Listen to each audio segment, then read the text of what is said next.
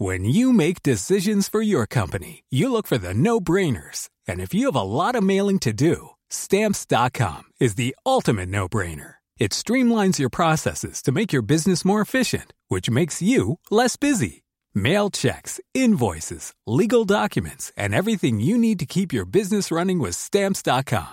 Seamlessly connect with every major marketplace and shopping cart. Schedule package pickups and see your cheapest and fastest shipping options from different carriers. With rates up to 89% off USPS and UPS rates. And with the Stamps.com mobile app, you can take care of mailing and shipping wherever you are. Make the same no-brainer decision as over 1 million other businesses with Stamps.com. Sign up with Code PROGRAM for a four-week trial, plus free postage and a free digital scale. No long-term commitments or contracts. That's Stamps.com. Code Program.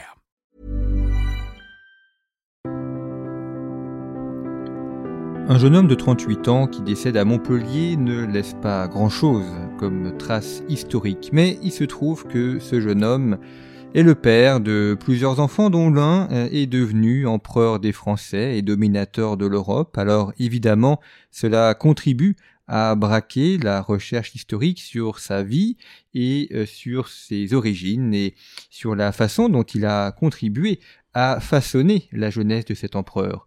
Ce jeune homme de 38 ans qui décède à Montpellier, c'est Charles Bonaparte. Il est né à Ajaccio en 1746 et il décède donc à Montpellier en 1785.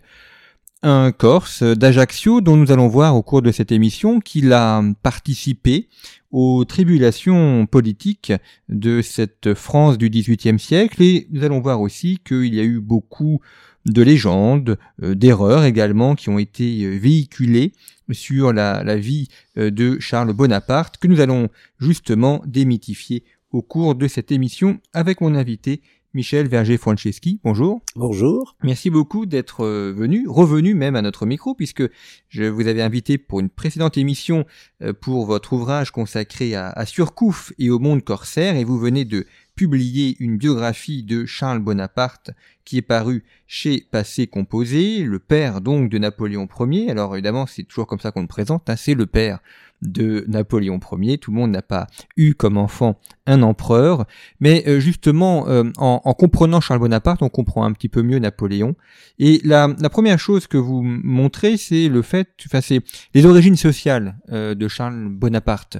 ce n'est pas ce n'est pas un enfant du peuple, c'est quelqu'un qui est installé euh, dans la notabilité d'Ajaccio. Tout à fait, tout à fait. Charles Bonaparte fait partie de ce que l'on appelle aujourd'hui les, les, élites, une sorte d'oligarchie à la fois corse et ajaxienne. Il faut se remettre toujours, quand on fait de l'histoire, dans le contexte d'une époque, et donc Ajaccio en 1769, lorsque naît Napoléon, euh, dans la nuit euh, du 15 au 16 août 1769, c'est une petite ville, 4500 habitants, donc euh, il faut se remettre dans la peau de cette petite ville, et il y a quelques notables, dont Charles Bonaparte, qui euh, tiennent la ville, c'est-à-dire dans ce port où il y a beaucoup de pêcheurs, où il y a beaucoup de calfats, de constructeurs de navires, de, marins, euh, d'hommes du peuple,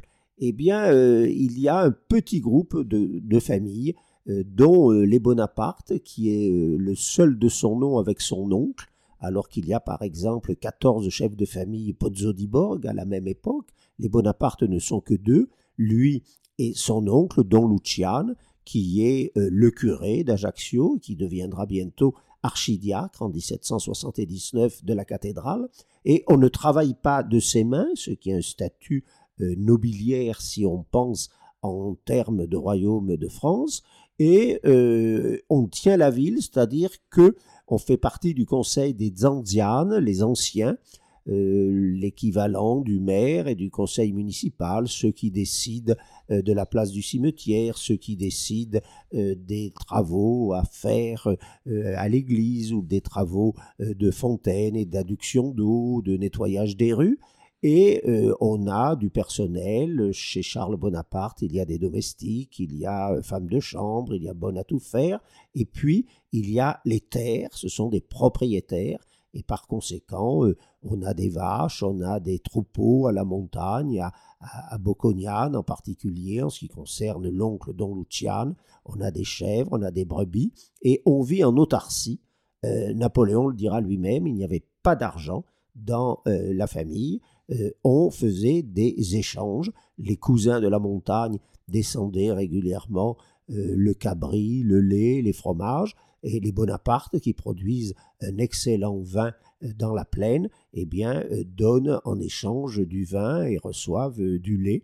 Et l'argent n'est utile que pour acheter quelques produits extérieurs, en particulier le chocolat.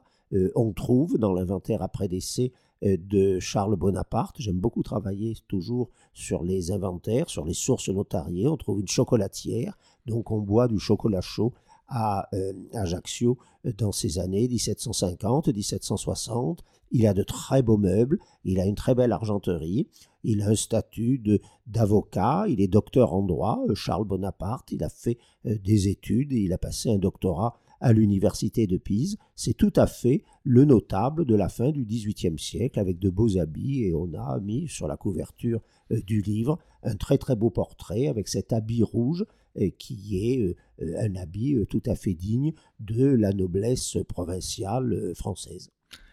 Que représente Ajaccio dans cette Corse du milieu du XVIIIe siècle? Et, d'ailleurs, si on peut très rapidement aussi faire un, petit point de situation sur la Corse au XVIIIe siècle, qui est partagée entre Gênes et la France. Voilà, la, Corse au XVIIIe siècle devient un enjeu parce que c'est une île c'est une île géostratégique particulièrement importante. Elle était euh, disputée au cours euh, des siècles aussi bien euh, autrefois dans l'Empire romain entre les Romains et les Carthaginois, par exemple, et puis après elle a été disputée entre déjà la France et la plus grande puissance du monde, qui était à cette époque la monarchie espagnole, il vaut mieux dire la monarchie espagnole que l'Espagne, parce que l'Espagne, c'était aussi euh, le Mexique, c'était aussi le Pérou, c'était aussi le Chili, c'était aussi les Philippines. Donc la monarchie espagnole s'intéressait beaucoup, l'Aragon en particulier, à euh, l'île de Corse. Et au XVIIIe siècle, du temps euh, de Charles Bonaparte, la première puissance du monde est la France, mais talonnée de très très près par une deuxième puissance qui est une puissance maritime comme la France, qui est l'Angleterre. Et donc les Anglais ont pris Gibraltar en 1704, espérant euh, transformer euh, la Méditerranée euh, en lac anglais. D'ailleurs, ils y sont en partie arrivés, puisqu'après la prise de Gibraltar, eh bien, Toulon, premier port de guerre euh, français euh, va laisser la place à Brest, qui sera le premier port de guerre français en 1789, et euh, Marseille, qui était le premier port de commerce français, va également être dominé par Bordeaux, qui sera le premier port de commerce français en 1789. Donc on a un déclin de cette Méditerranée. Les Anglais, après Gibraltar, ont pris Minorque en 1707, qui leur a été reconnu au traité de la paix d'Utrecht en 1713, et lorsqu'on arrive au moment de la naissance de Napoléon, Napoléon le dira lui-même dans le mémorial de Sainte-Hélène, à Lascaz, dans les années 1820, 1816-1820, euh, il le dira, il n'y avait que deux partis en l'île de Corse, un parti anglais et un parti euh, français. Et Charles Bonaparte euh, va être considéré par une partie des Corses, jusqu'à aujourd'hui d'ailleurs parfois, comme un traître, puisqu'évidemment, il va faire un choix euh, qui est un choix d'ailleurs dicté par la famille de, Laetitia, euh, qui est le choix euh, du roi, qui est le choix de Louis XV, et non pas le choix de Georges III d'Angleterre, qui sera le choix de Pascal Paoli. Ajaccio, comment se situe cette ville par rapport aux autres villes de Corse Ou quelles sont les, grandes villes importantes en Corse au XVIIIe siècle? Alors, l'île... Bastia Oui, l'île de, de, Corse euh, c'est un sol, c'est un territoire bon, qui, comme toute île, est évidemment bien délimité et a des frontières euh, naturelles, des frontières maritimes. Et euh, les Génois y ont installé quatre présides. Bonifacio, donc tout à fait au sud, qui est un site merveilleusement stratégique parce que c'est en face la Sardaigne, donc les bouches de Bonifacio permettent de verrouiller tout un espace en Méditerranée. Et puis, euh, beaucoup plus tard, il y a eu Bastia qui euh, lorsqu'on prononce le nom de la ville en Corse, on comprend tout à fait ce que c'est. C'est la forteresse, comme la Bastille de Paris de 1789, puisqu'en Corse, on vous dit Bastille. Les Corses vous disent je vais in Bastille et non pas à Bastia. Et donc c'est la forteresse, la capitale, c'est Bastia. Et puis, euh, il y a euh, Calvi, qui date à peu près comme Bastia du XIVe siècle. Ajaccio, un peu plus tardif. la ville a été créée par les Génois en 1492, ce qui est assez amusant, c'est que c'est le, même jour que euh, les euh, euh, capitulations de Santa Fe qui font que Isabelle de Castille a permis à un certain Christophe Colomb d'embarquer pour aller découvrir des îles. Bon, ce sera Hispaniola, ce sera le début de l'aventure américaine. Et donc Ajaccio est un président génois qui a été créé en 1492 par des Génois, une centaine de familles qui sont arrivées assez souvent euh, de la péninsule italienne, bien entendu, ou de, enfin de Cerisole, par exemple. Donc les gens qui arrivent de Cerisole s'appellent toujours aujourd'hui Chiarisoli, avec la prononciation corse. Et euh, les Bonapartes sont arrivés au tout début de la fondation de ce préside. Ils sont arrivés euh, vers 1511, 1514, et le premier Bonaparte était une sorte de, lieutenant de, police euh, monté dans une petite ville de 500 habitants. Il n'y avait qu'une rue, qui était la rue droite, qui euh, euh, amenait à la mer. Et le premier Bonaparte était donc un Ligure qui arrivait de Sarzane. Sarzane, c'est en Italie, à la frontière de la Toscane et à la frontière de la Ligurie. Et c'est donc un Ligure qui a un rôle de, police et, c'est un petit euh, euh, préfet, si vous voulez, dans une ville de 500 habitants, il fait régner l'ordre. Donc lorsqu'il va mourir, ce premier Bonaparte, dans les années 1530, eh bien, euh, Gênes enverra donc un, successeur immédiatement, parce qu'il faut quelqu'un pour faire régner l'ordre en ville. Et alors les premiers habitants d'Ajaccio étaient purement génois, ils avaient fortifié l'île, la ville, et ils interdisaient aux euh, non-génois d'entrer euh, dans la ville, notamment au moment des, pirates barbaresques et au moment des razzias. D'où l'opposition très ancienne entre les Bonaparte et les Pozzo di Borg, qui eux étaient des Corses qui étaient là depuis le Moyen Âge au moins, on les retrouve là déjà à 4 km d'Ajaccio, et lorsque ces Corses voulaient se protéger des razzias barbaresques et demander aux Ajacciens laissez-nous entrer dans cette ville fortifiée, eh bien les premiers Bonaparte refusaient donc que des Corses viennent s'y euh, réfugier, d'où peut-être la naissance d'ailleurs de l'opposition entre Napoléon un jour et Pozzo di Borg plus tard, qui sera son principal adversaire. Vous avez évoqué cette euh, rupture entre euh, Charles Bonaparte et, et, Paoli, puisque l'un fait le choix de l'Angleterre et l'autre de la France. Pour quelle raison Paoli choisit-il le roi d'Angleterre? Alors Paoli, euh, c'est quelqu'un qui est beaucoup plus vieux du point de vue générationnel euh, que Napoléon. Ça, on l'oublie souvent. Euh, on me demande régulièrement quels étaient les rapports entre Napoléon et Paoli. Il ne faut pas oublier que Paoli, il était plus âgé que les grands-parents de Napoléon. Donc on a vraiment trois générations. Paoli a même plus de 20 ans, 21 ans de plus que Charles Bonaparte, le père de Napoléon. Donc c'est l'équivalent d'un grand-père.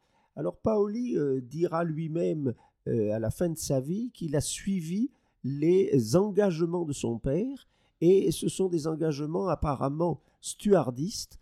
Euh, les Corses ont été très très proches de l'Écosse très tôt, dès le XVIe siècle, et, ils aidaient d'ailleurs la France, puisque l'Écosse permettait à la France de prendre en tenaille l'Angleterre, et la Corse permettait à la France de prendre en tenaille les liaisons euh, entre Barcelone et Gênes. Et donc cette nécessité pour la France de lutter aussi bien contre l'Angleterre que contre l'Espagne fait que les deux gardes qui existaient du temps des Valois en France auprès du roi, c'était la garde écossaise, avec des gens comme Montgomery par exemple, et puis la garde corse, avec des gens comme Sampiero Corso. Et par conséquent, des gens comme Paoli, ils étaient proches, le père de Paoli, ils étaient proches des Écossais, et ces Écossais stuardistes, eh bien, euh, c'était des catholiques. Et ce que n'ont pas vu les gens comme les Paoli, c'est que à partir de 1707, il n'y a plus vraiment d'Écosse. Et l'Écosse, par le traité d'union avec l'Angleterre, qui est passé en 1707, eh bien, ça devient le royaume uni. Et c'est ça l'erreur de Paoli, c'est de rester fidèle à une Écosse catholique. La Corse est extrêmement catholique. Et il ne voit pas très bien qu'elle euh, est dominée depuis 1707 par une Angleterre protestante. Et euh, il va faire un choix qui était forcément voué à l'échec. C'est le choix de Paoli, c'est le choix de Pozzo di Borg, c'est l'alliance avec une puissance que les Corses, et en particulier les femmes corses, regardaient comme huguenotes, regardaient comme hérétiques, on trouve souvent le terme d'hérétique, et par conséquent, le choix avec l'Angleterre a été un choix de circonstance, mais il ne pouvait pas durer. Et donc Charles Bonaparte, euh, qui est le neveu d'un curé, futur archidiacre en 1779, eh bien, fait le choix de la France, pour une raison d'ailleurs bien simple et que personne euh, n'avait jamais évoqué et que j'évoque pour la première fois dans ce livre, c'est que Laetitia, elle a un grand-père qui est vivant du temps de l'enfance de Napoléon, qui est euh, un notaire très important en Corse, qui est Pietrasante. Et Pietrasante a son cousin germain avec lequel il est extrêmement proche, qui est un certain Agostino Sorba. Et alors, euh, Sorba, c'est le ministre de Gênes à Versailles, et c'est lui qui a signé le traité de 1768 qui a permis à Louis XV un exercice provisoire de sa suzeraineté sur l'île de Corse, et donc Carlo, il est pieds et mains liés par le grand-père de Laetitia, par ce grand-oncle de Laetitia. Euh, il n'y a pas d'autre femme en Corse qui est euh, un ministre de Gênes, euh, ambassadeur de Gênes à la cour de Versailles, dont le père était lui-même ministre de Gênes à Versailles, et qui avait été le seul Corse présent à Versailles lors de la mort de Louis XIV en 1715. Donc c'est une femme unique en Corse. Vous montrez également dans l'ouvrage euh, la façon dont, Charles s'est euh, préoccupé euh, de l'éducation du jeune Napoléon. Il, a eu beaucoup d'enfants avec son épouse, il y a eu 14 enfants, tous n'ont pas survécu. mais est-ce qu'il a dès le départ misé sur Napoléon? Parce qu'il n'est pas l'aîné, il, y a Joseph donc est-ce que est-ce qu'il a misé sur les deux, euh, Joseph et Napoléon, ou est-ce que dès le départ il a vu qu'il y a peut-être un qui avait plus de facilité que les autres? Oui, vous avez entièrement raison. Euh, Napoléon est beaucoup plus doué, euh, beaucoup plus autoritaire que Joseph qui est un peu effacé, qui n'a que 16 ou 17 mois de plus que le petit Napoléon. Et dès l'enfance, Napoléon jouait euh, comme le fera d'ailleurs plus tard le général de Gaulle, pour représenter un pays, représenter une puissance. Ce, genre d'enfant euh, donne de, grands politiques. Et euh, Napoléon, donc, voulait incarner Rome.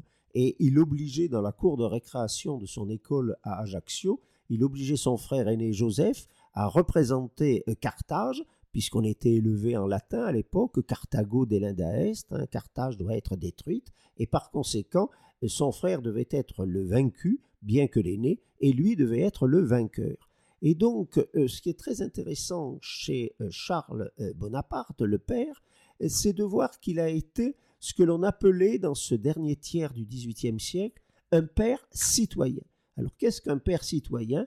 Eh bien c'est un père très moderne, c'est quelqu'un qui s'occupe de ses enfants, qui les élève, qui fait construire une petite cabane en bois sur la terrasse de la maison pour que Napoléon puisse s'isoler de façon à faire par plaisir des mathématiques. Napoléon faisait des, problèmes euh, pour savoir euh, combien de temps il fallait au moulin de son grand-oncle pour moudre euh, telle quantité, par exemple, de, grains, de, blé. Et donc, Charles va accompagner lui-même en personne ses enfants, portant très loin, au collège d'Autun, au fin fond de la Bourgogne.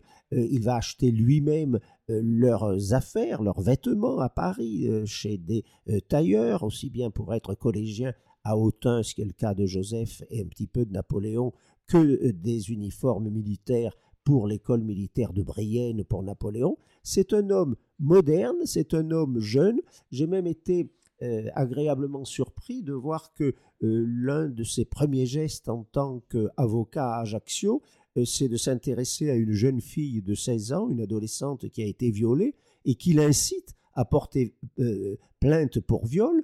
Et quand on voit aujourd'hui ce genre de, choses, il faut dénoncer ce genre de crime, eh bien, on est agréablement surpris de voir que Charles Bonaparte est vraiment un homme extrêmement moderne et euh, ça pèsera sur l'esprit de Napoléon euh, lorsqu'il fera avec Portalis, par exemple, le Code civil. D'où vient ce prénom euh, très curieux de, Napoléon? C'est un prénom de la famille Bonaparte? Oui, alors le prénom de Napoléon ou de Naboulion, c'est un prénom qui vient de Naples, hein, c'est napolitain en fait, c'est un prénom d'origine napolitaine. Et donc en Corse, il appartenait euh, à une famille d'origine génoise, très très grande famille, les Lomellini. Et les Lomellini, ce sont ceux qui ont le monopole du corail en Méditerranée. Ce sont des, gens très puissants. Euh, le premier à s'installer en Corse est le fondateur d'ailleurs de Bastia, Leonello Lomellini, en 1376. Et euh, il y a 14 Napoléons dans la famille Lomellini, dont un sera le parrain de euh, l'arrière-grand-père de Napoléon, euh, Sebastiano euh, Bonaparte. Et ce prénom donc apparaît pas comme un prénom porté par un Bonaparte, mais par le parrain d'un Bonaparte. Mais par contre, à la génération suivante, eh bien, le l'oncle de Napoléon s'appelle déjà Napoléon. il meurt à Corté en 1767, quinquagénaire, c'est pas un prénom très courant parce que quand on lit euh, le registre paroissial de 1767, on voit que le curé a eu beaucoup de mal à écrire pour la mort de ce grand-oncle en 67, Napoléon, Napoléon, bon, le, prénom est raturé, et euh, Laetitia aimait beaucoup euh, cet oncle de son mari, qui est mort peu avant la naissance de Joseph, et c'est elle qui a voulu imposer le prénom de Napoléon, donc à son deuxième fils. Qui ensuite est devenu le, le nom d'une dynastie. Mais ça, c'était pas prévu, évidemment, euh, à, l'origine. Euh, revenons un petit peu sur l'éducation de, Napoléon, vous l'avez dit, ce, père citoyen, cet enfant euh, qui apprend le grec et qui est pétri de, de, romanité. On le voit d'ailleurs, Napoléon, lorsqu'il a exercé l'Empire, il est en quelque sorte le dernier empereur romain, même dans le, tableau que lui consacre Ingres, en costume impérial, c'est Jules César que l'on représente. Tout, à fait, tout à fait. Cette fin du, XVIIIe siècle était euh, extrêmement pétrie de euh, romanité. Euh, d'ailleurs, pendant très longtemps, dans les lycées, comme le lycée, le futur lycée Louis le Grand, qui était l'ancien collège de Clermont, collège jésuite de Paris, l'enseignement se faisait en latin de façon à ce que l'enfant ne soit pas perverti, euh, disaient les jésuites, par euh, les mauvaises mœurs des adultes, notamment une connaissance de la sexualité euh, trop tôt. Donc ils étaient élevés en latin, on lisait en latin. Charles Bonaparte avait une magnifique bibliothèque qui était la plus importante de, de Corse, visiblement avec celle des couvents, plus de 1000 volumes, ce qui était quand même considérable pour l'époque. Et la terminologie que l'on utilisait à la fin du XVIIIe siècle était devenue une terminologie euh, latine, euh, le mot de respublica, qui donnera euh, le nom de république à partir de septembre 1792. Lorsqu'on parle de tribun qui avait une grande voix d'orateur comme Mirabeau, Mirabeau qui d'ailleurs était d'origine corse, puisque son arrière-grand-mère était du Cap Corse, c'était une Giovanna Lench, eh bien on l'appelle le tribun du peuple, et cette romanité va donner euh, des mots comme consul, qui est un ancien mot euh, romain, premier consul, qui sera euh, une des grandes fonctions de Napoléon avant l'Empire, et puis le mot d'empereur, et que Napoléon incarnera d'ailleurs plus en tant que imperator au sens latin du terme, c'est-à-dire général victorieux, que, que, chef politique. Donc c'est à la fois un combattant et c'est à la fois un impérator et un empereur. Et on est dans cette reproduction euh, de l'époque euh, euh, romaine avec une Rome qui avait été une Rome royale, donc jusqu'en l'assassinat de, Tarquin, puis après une Rome républicaine, et après une Rome impériale à partir euh, d'Auguste. Et donc, on est un peu dans la même situation. Après 1789, eh bien, l'époque royale a disparu. l'époque républicaine de 1792 est plus ou moins conservée sous Napoléon. Et on a une, une France impériale à partir du 2 décembre 1804. Charles met ses enfants, notamment Joseph et Napoléon, euh, à l'école de, Brienne. Euh, il, avait comme objectif d'en faire des soldats, des, officiers militaires? Euh, Alors Napoléon va partir à Brienne, comme le fera ensuite son frère Lucien en 1784, puisqu'on n'avait pas le droit d'avoir deux enfants boursiers en même temps à l'école de Brienne. Donc lorsque Napoléon quittera Brienne, c'est son frère cadet qui pourra utiliser euh, la même pension euh, offerte par le roi pour y faire ses études. L'ambition de, des parents dans la noblesse, puisque Charles Bonaparte a été maintenu noble par Louis XV en 1771, il fait partie d'à peu près 120 familles insulaires qui ont reçu un arrêt de maintenu de noblesse, eh bien, euh, euh, Charles s'est posé la question euh, que deviennent les enfants de, la noblesse sur le, continent? Eh bien, où ils sont d'église? Alors, s'ils sont d'église, ce sont plutôt des, cadets, ou s'ils n'ont pas caractère très belliqueux, ce qui était le cas de Joseph Bonaparte, l'aîné, donc on va plutôt en faire un prêtre. s'ils ont une malformation comme le pied beau de Talleyrand, eh bien, on va en faire aussi euh, un prêtre et, notamment un évêque d'Autun. Bon, il succédera à Autun, euh, Talleyrand, euh, à Monseigneur de Marbeuf, qui était le protecteur des enfants de Charles Bonaparte à, à, Autun, puisqu'il était évêque donc du, diocèse. C'était lui-même le neveu du comte de, Marbeuf, qui était le gouverneur de Corse à cette époque-là. Donc un devait être d'église, c'était plutôt Joseph, celui qui était plutôt espiègle, qui était plutôt euh, très combatif, c'est Napoléon. Donc on allait en faire un officier, on allait en faire un militaire. Et euh, la déception euh, du père, c'est de voir que Joseph s'est rétracté dans le choix qu'on voulait lui imposer. Il n'a pas voulu être prêtre, il l'a fait savoir au moment où il a eu une sexualité naissante en tant qu'adolescent, vers 15 ou 16 ans. Et à ce moment-là, euh, euh, il fait savoir qu'il ne veut pas euh, prononcer des, vœux.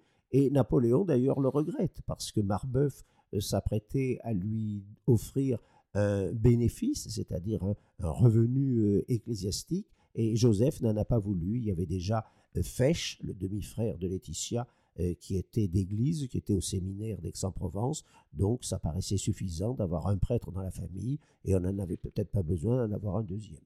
Euh, d'ailleurs qui ensuite est devenu euh, cardinal. Donc, euh, enfin, les relations avec Bonaparte ont été un peu compliquées. Alors Fesch, c'est quand même très très amusant cette histoire parce que euh, ça n'est pas un patronyme corse évidemment. le cardinal Fesch, c'est un patronyme suisse. Et la famille Bonaparte est une famille quand même à l'esprit particulièrement ouvert et qui domine à Ajaccio euh, le reste de cette euh, bonne bourgeoisie ou de cette petite noblesse provinciale, parce que euh, Laetitia Ramolino, elle a perdu son père lorsqu'elle avait 5 ans, son père est mort à l'âge de 32 ans, et donc sa mère, veuve Ramolino, née Pietrasante, donc nièce de ce ministre de Gênes et fille de ce notaire Pietrasante qui était un grand personnage en Corse jusque pendant l'enfance de Napoléon, eh bien, cette mère, elle s'est remariée, la veuve Ramolino, à un capitaine suisse, Fesch, et qui était protestant, ce qui montre quand même une grande tolérance, une grande ouverture euh, d'esprit. Et Napoléon, là aussi, le dira dans le mémorial de Sainte-Hélène, disait Ma grand-mère a épousé euh, un euh, protestant, autant valait-il épouser un turc, parce qu'effectivement, c'était quelqu'un qui était regardé comme hérétique. Et donc, la petite Laetitia, on comprend que son caractère a été forgé très très tôt parce que cet enfant euh, qui reste euh, orpheline de son père, qui est élevé euh, par un grand-père âgé, elle devait souffrir lorsqu'elle avait 13 ou 14 ans de voir ses petites camarades euh, raillé son père à, l'église, à la cathédrale d'Ajaccio, parce que euh, il, était suisse, il ne parlait pas le corse, il n'avait pas les mêmes gestes que le reste de la population dans la cathédrale au moment de, la communion. Et, donc, euh, elle a un peu fui sa famille très très tôt. Elle est mariée à 14 ans donc à Charles Bonaparte. Ils vont avoir donc à peu près 13 ou 14 enfants en une vingtaine d'années de mariage. Et euh, parmi euh, les enfants que sa mère va avoir avec son deuxième mari, il y a donc ce Suisse, euh, cardinal Fesch, qui devient un cardinal romain tout en étant fils de protestant.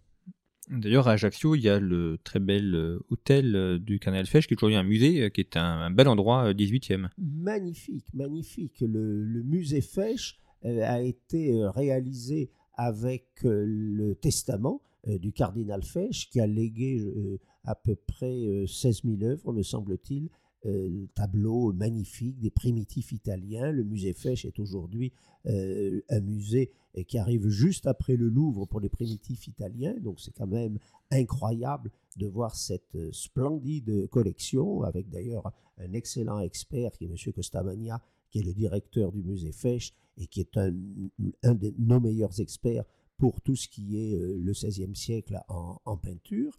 Et euh, Fesch a également construit la chapelle impériale, puisque, comme vous le disiez en introduction, Charles Bonaparte est mort à Montpellier en 1785.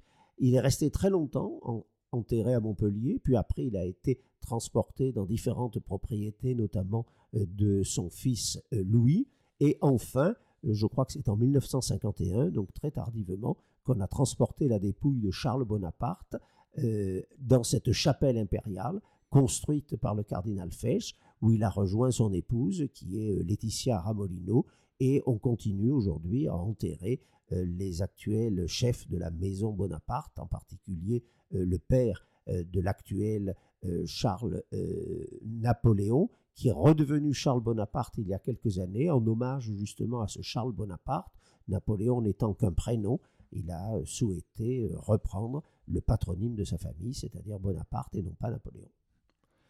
Alors, on l'a dit, euh, Charles Bonaparte décède très jeune, il a, il a 38 ans. Dans, quel état laisse-t-il sa famille? On se dit évidemment que pour l'épouse, se retrouver seule avec autant d'enfants sur les bras, c'est une situation un peu compliquée? Oui, tout à fait. Donc, Laetitia, qui était née euh, en 1750. C'est une femme euh, qui a accouché de 14 enfants et qui, euh, en 1785, se reste veuve à 35 ans avec vraiment une grande marmaille, si je puis dire, à ses côtés, puisque les derniers, Pauline, Lucien, sont des enfants qui sont tout petits à ce moment-là, qui sont vraiment, notamment Pauline en particulier. Et, donc, euh, il ne la laisse pas dans une situation de fortune trop inconfortable parce que euh, Laetitia, et ça on ne le dit jamais, va quand même réussir à verser à Napoléon, euh, qui est jeune sous-lieutenant d'artillerie dans le sud de, la France, une pension qui est quand même une pension annuelle de 1200 livres, c'est-à-dire légèrement supérieure à une solde de lieutenant des vaisseaux du roi, puisqu'un lieutenant de vaisseau euh, touche 1000 livres par an. Euh, cette petite fortune, elle est due d'une part à la très bonne gestion de Charles Bonaparte, qui a été un remembreur de, terre euh, à une époque où la notion de remembrement n'existait pas. à Ajaccio, je n'ai jamais trouvé que Charles Bonaparte qui agisse de cette façon-là. Il reconstitue tout le patrimoine d'origine des Bonaparte en échangeant euh, des terres, euh, je vous donne ce terrain en échange de celui-ci, euh, un appartement de la dot de Laetitia en échange de ceci, et il arrive du coup à avoir une belle propriété de 23 hectares à la sortie d'Ajaccio actuelle qui s'appelle le quartier des Salines. Il y plante donc une pépinière de mûriers qui a été longtemps soutenue par le roi, puis finalement on s'aperçoit que les mûriers bon, euh, prospèrent bien en Corse, mais qu'il y a relativement peu d'acheteurs de, mûriers, et donc euh, Laetitia souffrira évidemment de cet abandon par le roi, représenté en Corse par euh, l'intendant de Corse, M. de Boucheporne. elle souffrira de cet abandon des subventions, mais euh, elle a quand même une des plus belles maisons d'Ajaccio. Euh, la maison des Bonaparte fait quand même 320 mètres carrés.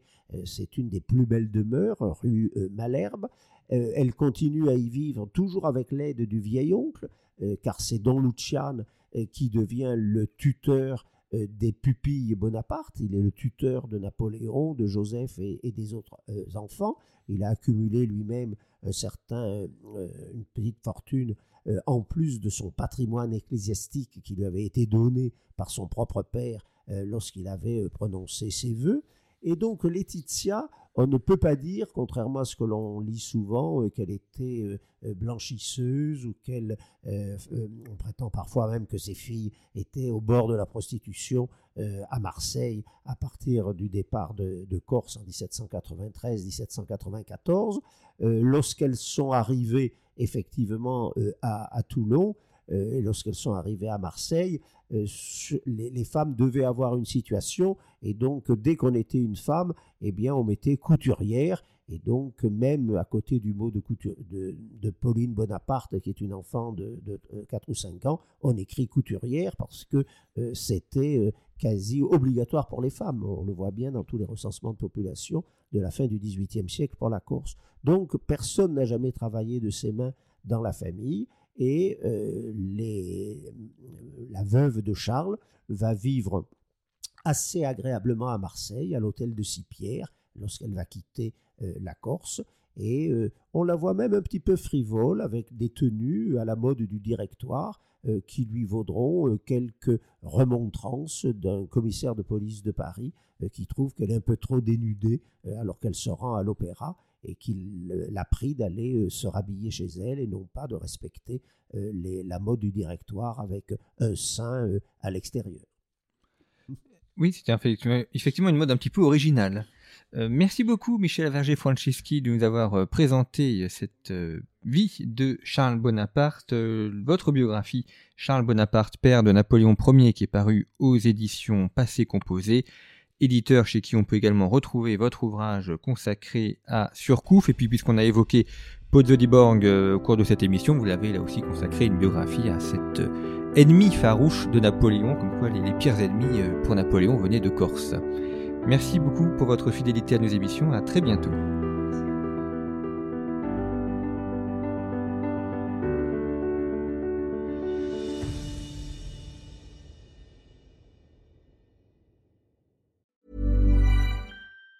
Even on a budget, quality is non-negotiable. That's why Quince is the place to score high-end essentials at 50 to 80% less than similar brands. Get your hands on buttery soft cashmere sweaters from just 60 bucks, Italian leather jackets, and so much more. And the best part about Quince, they exclusively partner with factories committed to safe, ethical, and responsible manufacturing. Elevate your style without the elevated price tag with Quince. Go to quince.com slash upgrade for free shipping and 365-day returns.